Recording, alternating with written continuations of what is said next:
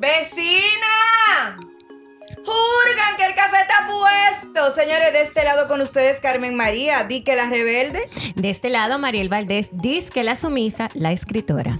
Y de este lado la humana, Francia Céspedes, pero realmente yo soy la coach. De este otro lado, Wendy Taktuk, la fotógrafa, disque graciosa. Bueno, y Vecinas no es más que un lugar donde encontrarnos de manera cercana.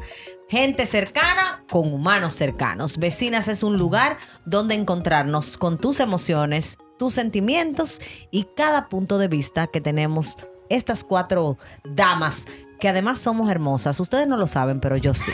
Así que aquí estamos, las vecinas. Y si te gustó lo que escuchas, pues compártelo y aparte de eso, suscríbete a todas nuestras plataformas digitales. Recuerda que estamos en Spotify y en las demás.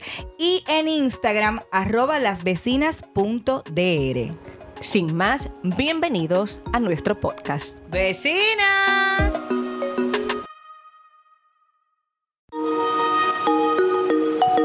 Vecinas, ¿cómo están? Aquí estamos nuevamente compartiendo este cafecito. Y yo me voy a tomar la molestia de decir la última frase que Francia eh, dijo en nuestro podcast anterior, de la segunda parte de relaciones. La vida es relaciones. Nacemos en un mundo que nos llama a relacionarnos. Y así le damos la bienvenida a esta tercera parte de relaciones. Gracias. Señores, pero tenemos una, una escritora que ahora además es Comunicadora. comunicadora. Y, y no te ¿cómo que se llama? ¿Cómo que se llama la gente que habla por los micrófonos? Se me fue. Locutora. Locutora. No he llegado ahí, pero le prometo que pronto. Chicas, yo estoy encantada sobre todo de eh, haber leído y conectado con tantas historias que hemos recibido por DM, en, tanto en el Instagram de las vecinas como de manera personal cada una de nosotras, nuestras propias familias. Señores, si pudiéramos sacar a la luz todo lo que pasa, la gente sería muy divertido este reality, porque la gente no se imagina cómo este segundo episodio de Relaciones definitivamente nos movió el piso a todas, incluyéndonos a nosotras, hablar de nuestra relación con nuestras madres, con nuestros padres y demás. Pero definitivamente que nosotros necesitamos hacer esa, esa proyección personal de que somos entes de relaciones, nacimos para estar acompañados, nos encanta la compañía, aunque muchos disfrutemos también la solitud, que no es lo mismo que soledad. Ay, ya tú Guay. empezaste a complicar. Oh, wow. Solitud. En Solitud. mundo aéreo, primera vez que escucho esa palabra. Yo también, realmente. Solitud. La solitud Lo más, es- lo más cerca de solitud es solitario el juego, lo que yo he escuchado. o solicitud, o sea, o solicitud. Bueno, la solitud es el estado de estar solos y disfrutarlo. Y La, soli- la ¿La soledad? soledad es ausencia de gente en mi vida. Ah, Sentirme wow. solo, que no tengo a nadie, que es, una, es, más que todo un sentimiento. Para aplatanarlo, ¿ves?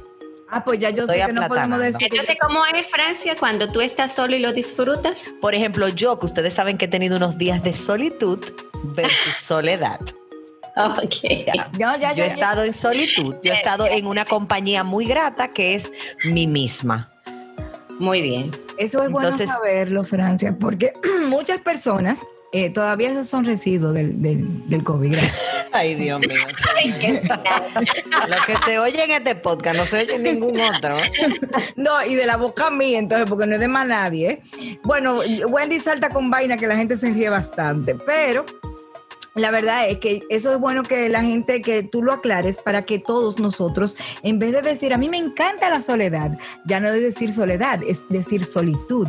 Me encanta Claro. la solitud porque La solitud. ahora entendemos la diferencia entre una y otra que, mira, Wendy, yo no, no sabíamos de eso. O sea, Esperemos que a la persona que tú se lo digas sepa lo que es eso. Bueno, pero también es Lo- Lo peor es que hay gente que te va a corregir. Solitud, aprende a hablar. Esto es soledad. Tú sabes que yo creo que nosotros aprendemos a estar en solitud solo cuando hemos estado solos y hemos tenido que reconocer lo mucho que valemos. No que una relación nos diga lo que nosotros valemos. A nosotros nos pasa con mucha frecuencia que las relaciones son las que de alguna forma nos hacen sentir si estamos bien o mal. No sé si recuerdan, pero en el primer podcast lo hablamos de relaciones, en el primer episodio, donde yo decía, tus cinco relaciones más cercanas están hablando de tu autoestima y tu nivel de amor propio Ok. eh, y de tu autoconcepto. Autoestima más autoconcepto es igual a amor propio. Entonces, conectando con Espérate, eso, espérate, autoestima, Autoconcepto. autoconcepto. Es igual a amor propio. Mira, Amor. antes de tu explicar, Copien, vecinas, copien. no, no, que eso te iba a decir, que antes de, Señores, de- esta clase con Francia son muy buenas. no, no, no, que antes de continuar, Francia, explicando lo de autoconcepto Carmen, y todo, Carmen, eh, Carmen, eh. o Fredín Segunda, no es no, no, no. ¿A qué le Eh. dices no? Ah, Sí, sí, sí. Anda, ya, pero qué va. ¿Por qué tú empiezas una frase diciendo no? Qué difícil. ¿Cómo tú estás, Francia? No, bien. ¿Cómo no? ¿A qué le dices no? Conchole. Ok. Señores, pues, pero si ustedes me tienen como amiga, aprovechenme. No, yo te ¿Cuánto- aprovecho, mi amor. Este dinero invertido en estudio y demás, y toda esta experiencia acumulada. Yo no sé. Sobre todo, mi frase nueva. Claro, eso iba a decir. Esa, la, la frase de la semana pasada ha sido la frase. no, esa man. Carmen, no tú ibas a decir algo, dilo. No, que Dilo, quiero, que yo. quiero, si antes de que tú expliques eso, quiero eh, agradecer. Ella dijo no otra vez, ustedes vieron. Ay, Dios mío, sí, Sí. Francia. No, pero ella no se va a dar cuenta. Carmen, sigue, di.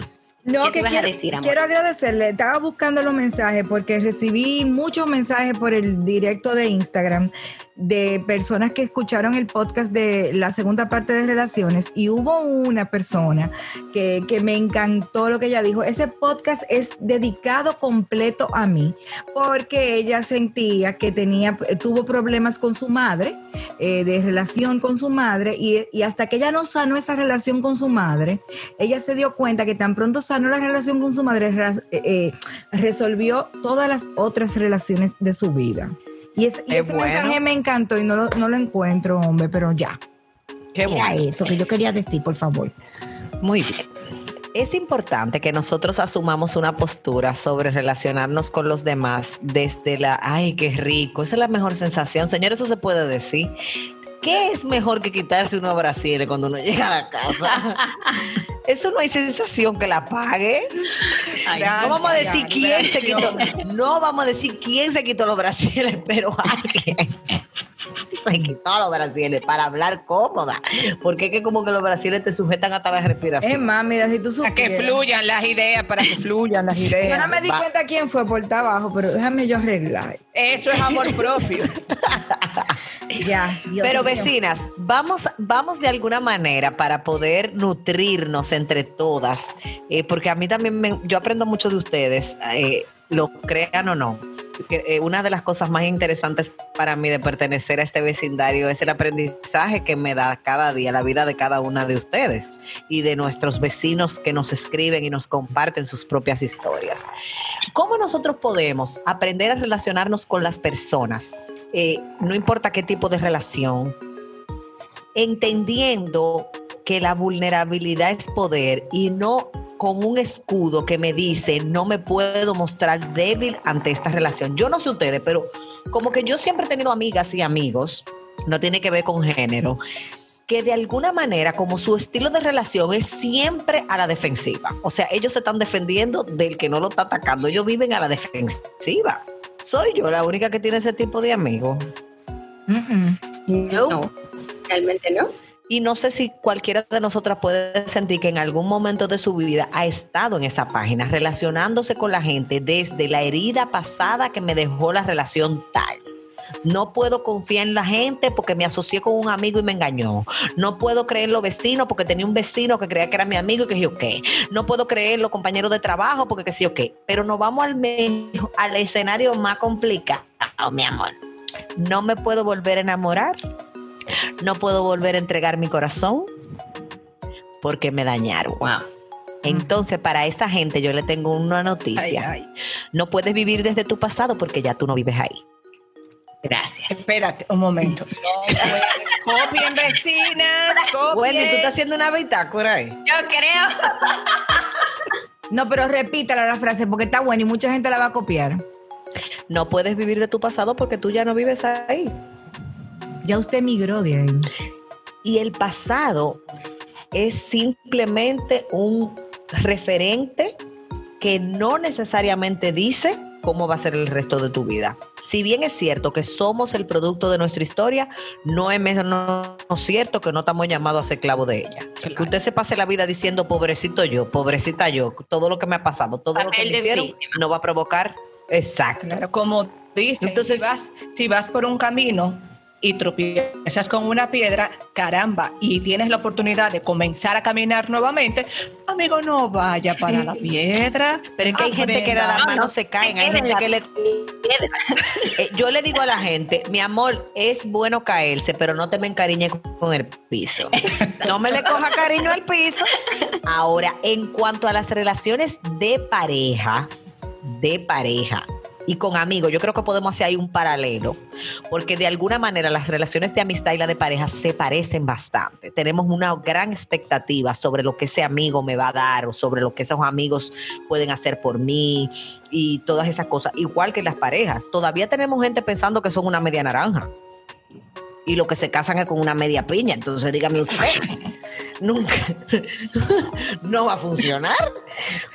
Hasta que yo no me siento ser un ser completo, que no necesito la mitad de nada, pero reconozco lo importante que son para mí las relaciones desde qué significa para mí tenerte en mi vida, cuál es el significado que yo le doy, cuál es el nivel de disfrute, de respeto, de aceptación y de amor, no vamos para el baile, señores. Yo no sé ustedes, pero yo tengo mi historia triste de, de, de un, de unos cuernitos. Yo tengo mi historia triste de una relación que no funcionó y que yo me quedé desbaratada dos meses dando gritos en una cama. Bueno, yo creo que Creo que todas, todos, eh, creo sí. que todas hemos pasado por ahí, todas y todos, o sea, como que sé que vecinos que también nos escuchan habrán pasado por situaciones similares. La pregunta es qué hacemos con esas heridas. El problema no es que tú te herido. El problema es si tú decides cicatrizar, ponerle una curita que entonces te lo pone húmedo o vivir desde la herida. O sea, ¿qué tú haces con esa herida? Porque en mi caso, a mí me tardó años. Yo no, yo no, yo no sé cómo lo va a tomar la gente, lo que yo voy a decir, y de verdad que con mucho respeto lo quiero comunicar. Yo no soy de las que dice de que a mí no me importa lo que la gente piense, a mí sí me importa lo que la gente piense, desde el punto de vista de que a mí me interesa dejar un legado de vida, y para eso me interesa que la gente tenga una imagen real de quién soy yo. Entonces, desde ahí sí me importa respetar y que me respeten.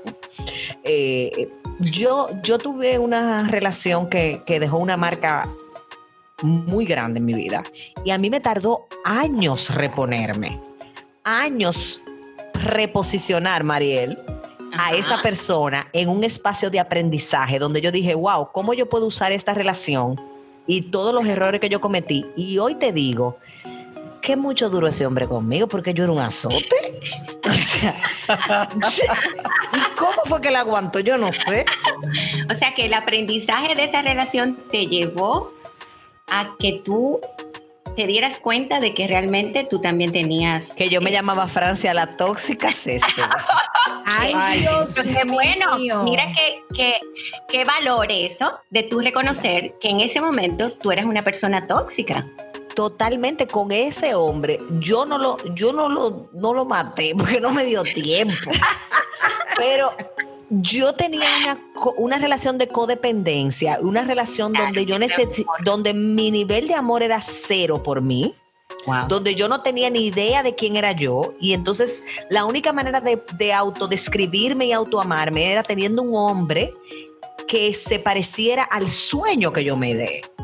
Claro. Entonces yo lo, señores, oíganme lo que yo hice, no se lo digan a nadie. Ay, mi madre. Pero yo le cambié hasta el closet.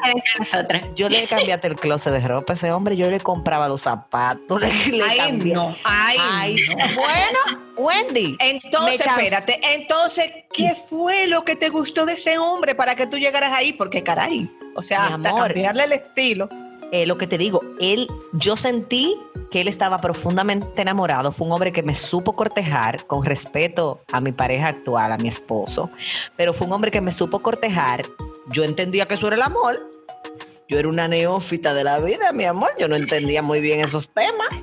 Porque de chance, porque que yo no nací así inteligente. Yo me fui poniendo inteligente con el tiempo y con los estrellones.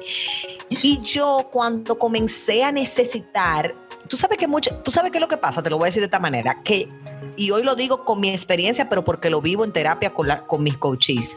Muchos de nosotros la relación de pareja la tienen como si tu pareja fuera un trofeo para mostrarlo. Wow. Sí. Entonces tú tienes que mostrarle al mundo que tú andas con la mujer o con el hombre que mejor se viste, que más gana, que mejor baila, que mejor cocina, que mejor camina y, dame el concón. O sea, dime. Y la trata malísimo, porque eso no quiere decir que la trata sí, bien. Sí, sí, sí. En la casa es otra cosa, es otra historia. Es como la frase, decorar la jaula no te hace libre, ¿ves? Oh, ok. Tú sabes, hay muchas mujeres y muchos hombres que viven en una jaula de oro. Así es. Con de todo y sin amor. No hay una bachata que dice así. de verdad. Entonces, tú oyes bachata. Yo no oigo bachata, pero, o sea, yo no escojo escuchar bachata, pero no quiere decir que no la he escuchado. Ya. Así como. Para saberte la letra, como que sé. la venías escuchando. Bueno, me sé ese pedazo. me sé ese pedazo. Ella tiene una memoria. Mi ¿Cómo amor. que dice la bachata, Francia, por favor? Eh, eh, ay, se me olvidó que yo que con eh, eh, vive en una jaula de oro con de todo y sin amor. Ah, ok. Entonces, vecinas, yo para terminar mi historia y pasar la pelota, mi relación en ese momento era una relación en donde lo que yo estaba buscando era mostrar que yo tenía una pareja que me representaba en buen dominicano, era un trofeo. Ese hombre se dio una alta, mi amor, que salió volando. Duramos mucho de relación, pero realmente al final la relación se terminó. Ahora, a mí me tardó años hacer el reconocimiento de que primero yo me había hecho a mí un- una, me había creado una fantasía, una expectativa de cosas que él no era que no podía dar por, por un tema de capacidad, sino por maneras de ser. Pero hoy yo estoy en una página, y cuando digo hoy, ya hace muchos años de lo que estoy contando, yo tengo 14 años casada y eso fue antes, ¿verdad? Entonces, tire el número para atrás. Yo tengo muchos años en una página de gratitud donde yo siempre doy gracias a Dios por esa oportunidad en mi vida porque me permitió y manejarme desde un proceso de aceptación genuino. Aunque yo le he botado camisa, Raúl. Dios mío. Raúl, no lo escuches. Dios mío. Lo que tú Dios. crees, lo que tú creas que te dejó de servir. Mi amor, es que yo le, hay camisa que yo le digo, mi amor, tú ni eres italiano ni eres bachatero. Entonces, vamos a ver. Vamos a ver. Que no se puede. Pero Wendy, tú, ¿cuál es, cuál es como la, la historia que tú puedes decir? Mi relación, ¿Qué relación tú puedes decir? No necesariamente que te tocó, que te marcó, que te cambió, pero una relación o donde tú has plenamente disfrutado o donde tú puedes decir, tú sabes que de esta relación yo aprendí lo que yo soy hoy. Mira, eh, bueno, el otro día, en el primer podcast, creo que, que lo conversamos cuando ustedes hablaban de que yo era la recién casada y tal. Eh, por ejemplo, en esta etapa, Chris y yo, en, en- con relación a pareja, decidimos que teníamos que poner, o sea, poner en marcha un plan, que las cosas aprendidas de relaciones pasadas no nos volvieran a ocurrir porque si no estaríamos como alimentando ese ciclo.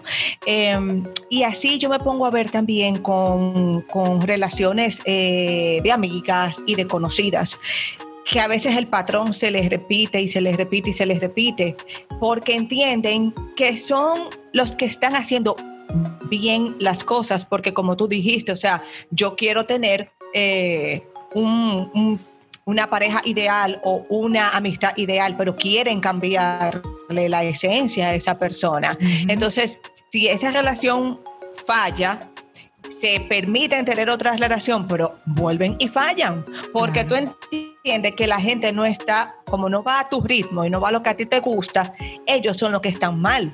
Entonces, sé que, que todas nos ha pasado así, sé que todas tenemos amigas así que quieren influenciar inclusive hasta en, en la amistad que tienen con nosotros. O sea, que gustos que tienen y que a ti no te gusta, quieren también como influenciarte a, a ir por esa línea. Pero definitivamente yo ya como que he tomado mucho la palabra tuya, Francia. Eh, aceptación, eh, aprobación no, No, implica aceptación. Al revés. Al revés, al revés. Aceptación no implica aprobación. no implica aprobación. Entonces, ya yo, por ejemplo, decidí que hay cosas que si a mí me gustan, quizás para ellos están bien. Quizás yo pienso que no, pero quizás la que está mal soy yo. Entonces, ya yo dejo como que las cosas fluyan, que nada moleste, que todo se quede como muy chilling, de verdad, como que de Go verdad no me voy a mortificar. No, yo digo que tenemos muchas cosas, Francia, arriba, como para como que estresarnos más por cosas que a veces no valen tampoco mucho la pena. Para Yo no quiero que nada en nuestra vida, y ustedes saben que soy una banderada de cambiarle el chip a la gente, de que nada valga la pena. Lo que vale la pena porque no me valga nada. Que todo va- valga que la alegría. valga la alegría. La alegría. Eso sí yo, eso sí yo lo copié de ti. Esa es una frase con la cual yo me he quedado y, y- y he adoptado para mí en mi día a día. Y, y déjame decirte que yo voy a hablar un poquito de las relaciones eh, en cuanto a pareja y, con, y la importancia a veces que nosotros no nos damos cuenta cuando tenemos un tiempo largo con una persona, eh, de relación con esa persona, como a veces nosotros, eh, eh, tanto la- el hombre como la mujer, descuidamos muchísimos puntos y nunca está de más, eh, pues, buscar ayuda.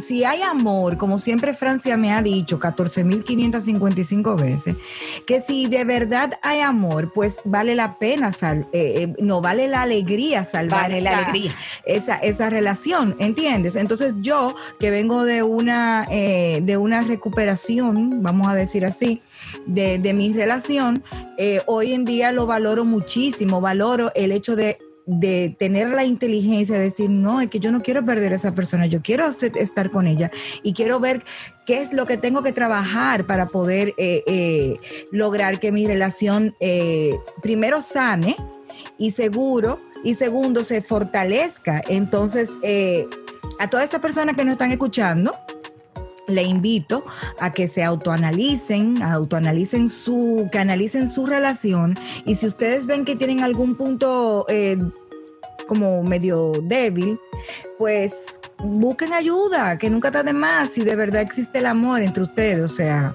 háganlo. El que tiene una necesidad va- tiene que buscar los recursos.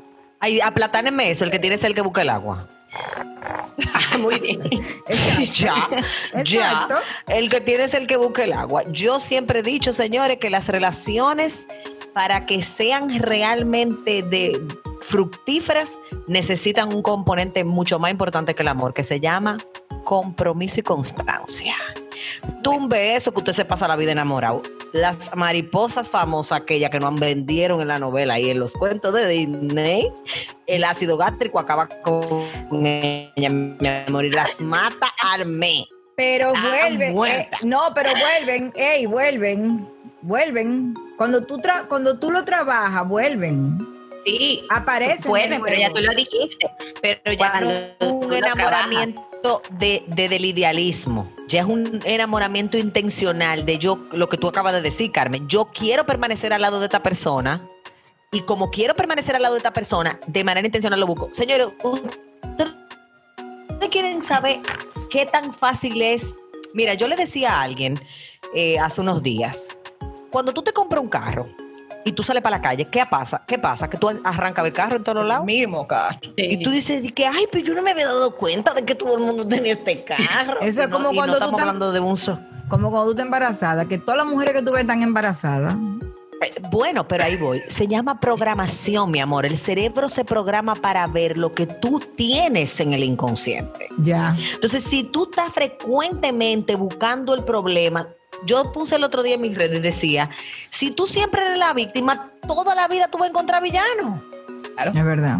Sí. Entonces, en una relación de pareja donde usted no se pone para su número, en buen dominicano, y usted dice, ok, este barco lo vamos a echar para adelante. O sea, los, los, ¿cómo se llama la gente que, que, que salvan a los que se están ahogando? ¿Cómo que se Lo- llama? los salvavidas, lifeguards.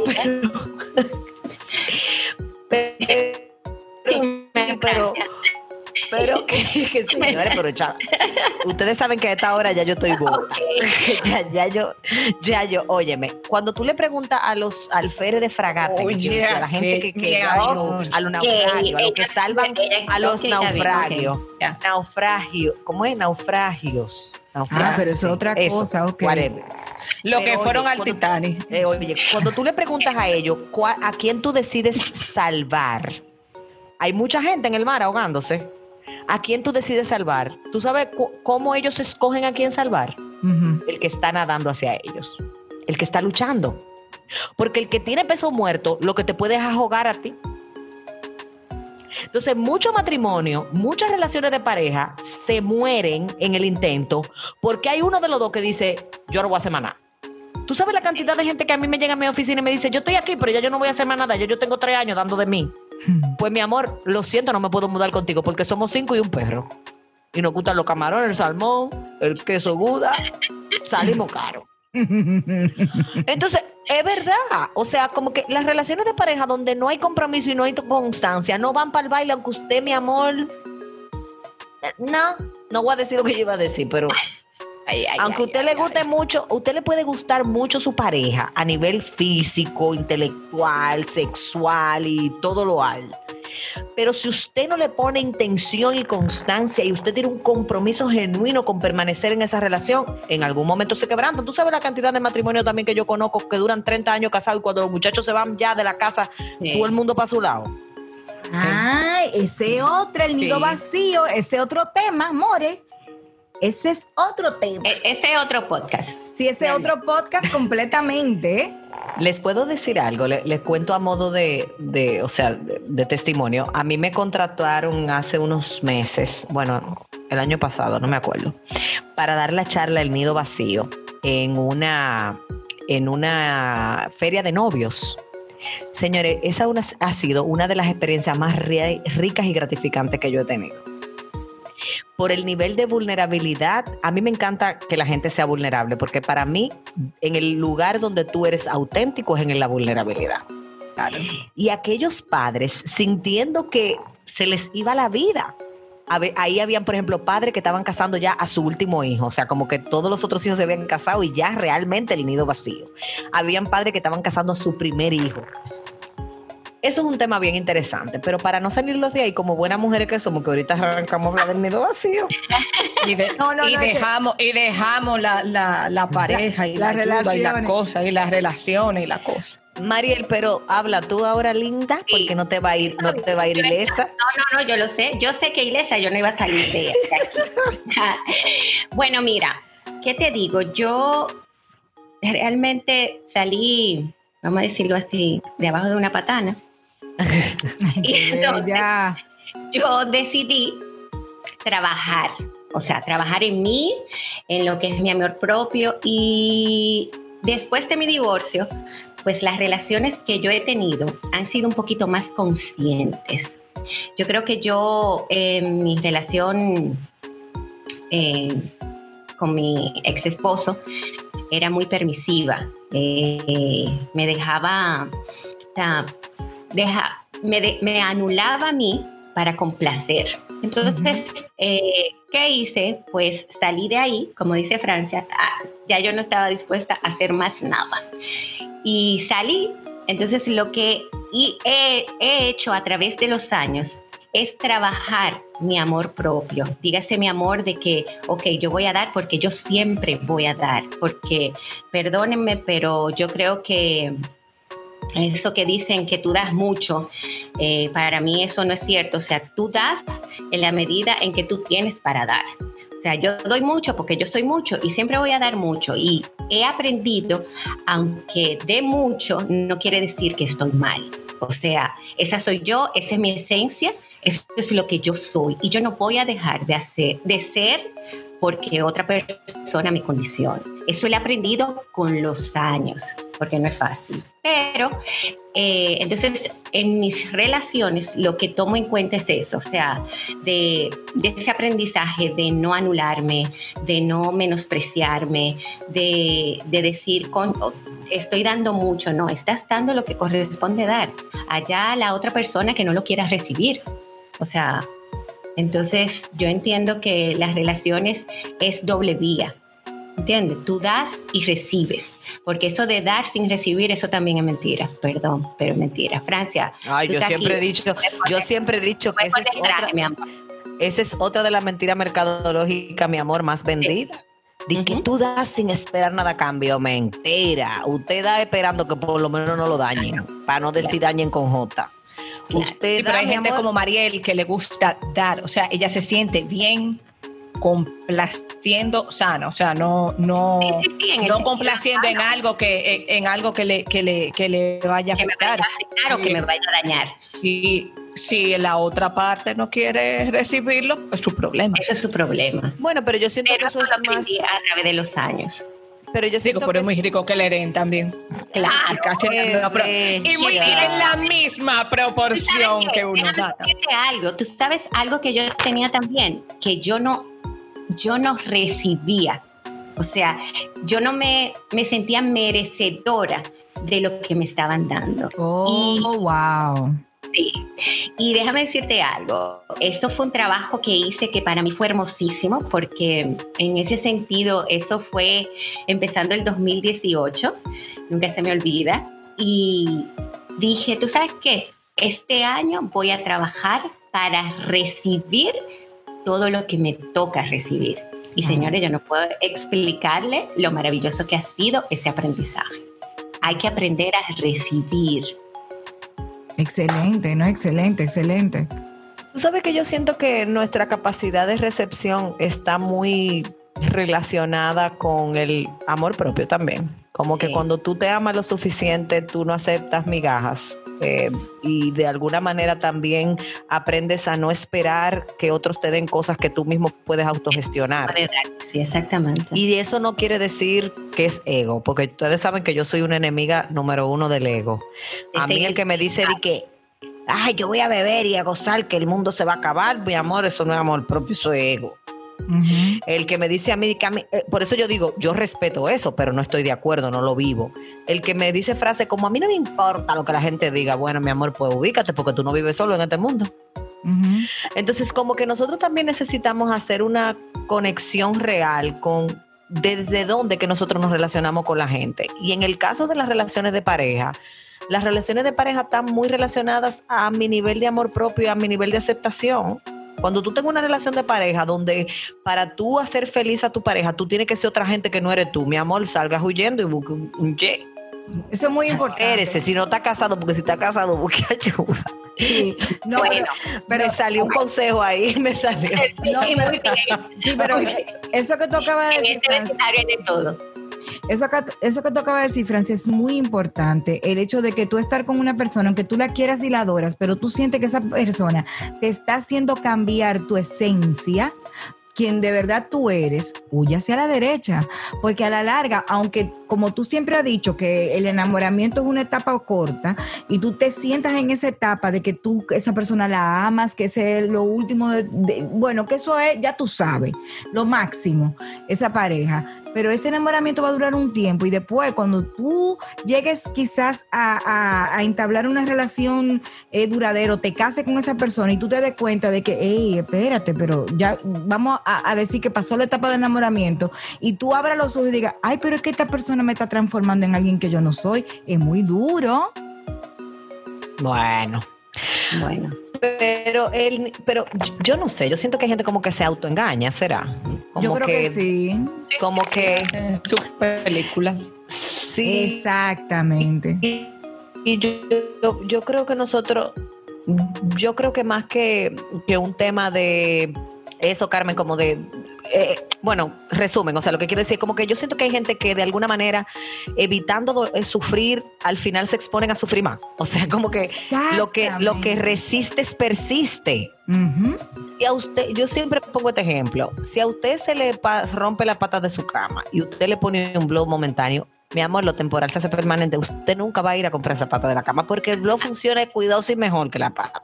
Normal, te olvidas. de- no, o yo conozco gente que se les rompe la pata de la cama y lo que hace es que le quita las otras tres patas y que mientras tanto la ponen en el piso, no la ponen en el piso ¿Y qué pasa? Que esa cama tiene un soporte del carajo en ese piso, mi amor, y te olvida de comprar las patas. Entonces lo mismo pasa en las relaciones. Cuando tú aprendes a evadir y a resistir lo que está pasando y a no enfrentar lo que está pasando, de alguna manera tú te autoengañas y puedes sin querer queriendo, para decirlo de alguna manera, adaptarte a una vida infeliz, Claro. adaptarte a una vida de maltrato, adaptarte a una vida en donde tú solamente das la ley del embudo, lo ancho para ti, lo estrecho para mí, mi amor, así no, aquí es el tubo, el embudo nada. El mismo ancho, como sale, entra. O sea, vamos a dar la misma proporción. Pero Claro, pero Ah, es bueno. verdad, es verdad. Ajá, ajá. Pero es que la ley del embudo, mi amor, es lo ancho para ti, lo estrecho para mí. Sí, sí, No, se me acuerda no- mucho, mami.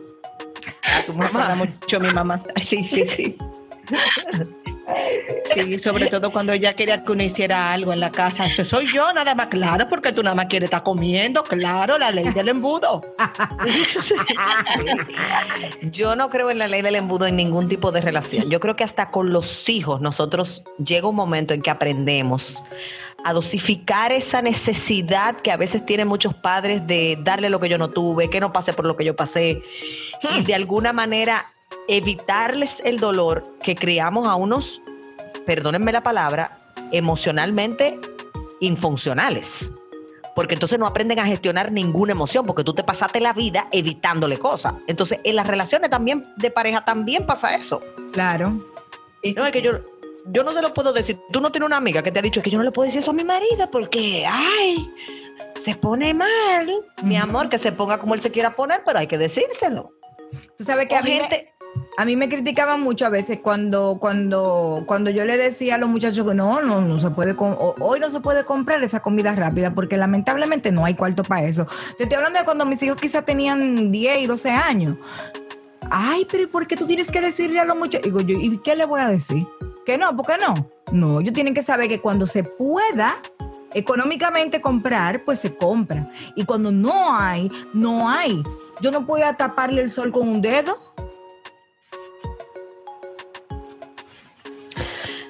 Pero es lo que te digo, Carmen, eso también tiene que ver con el nivel, de- el momento en que nosotros estamos viviendo. O sea, a veces nosotros estamos viviendo en una situación e- económica o de circunstancia de vida que nos llevan a quizás querer complacer o a nuestros hijos o a nuestra pareja o a nuestros amigos A quien sea, exacto. y nos olvidamos de autogestionar el complacernos a nosotros mismos, de vivir desde yo quiero estar sola. Ustedes, yo, bueno, ya ustedes me conocen, yo soy la amiga más fácil que dice no.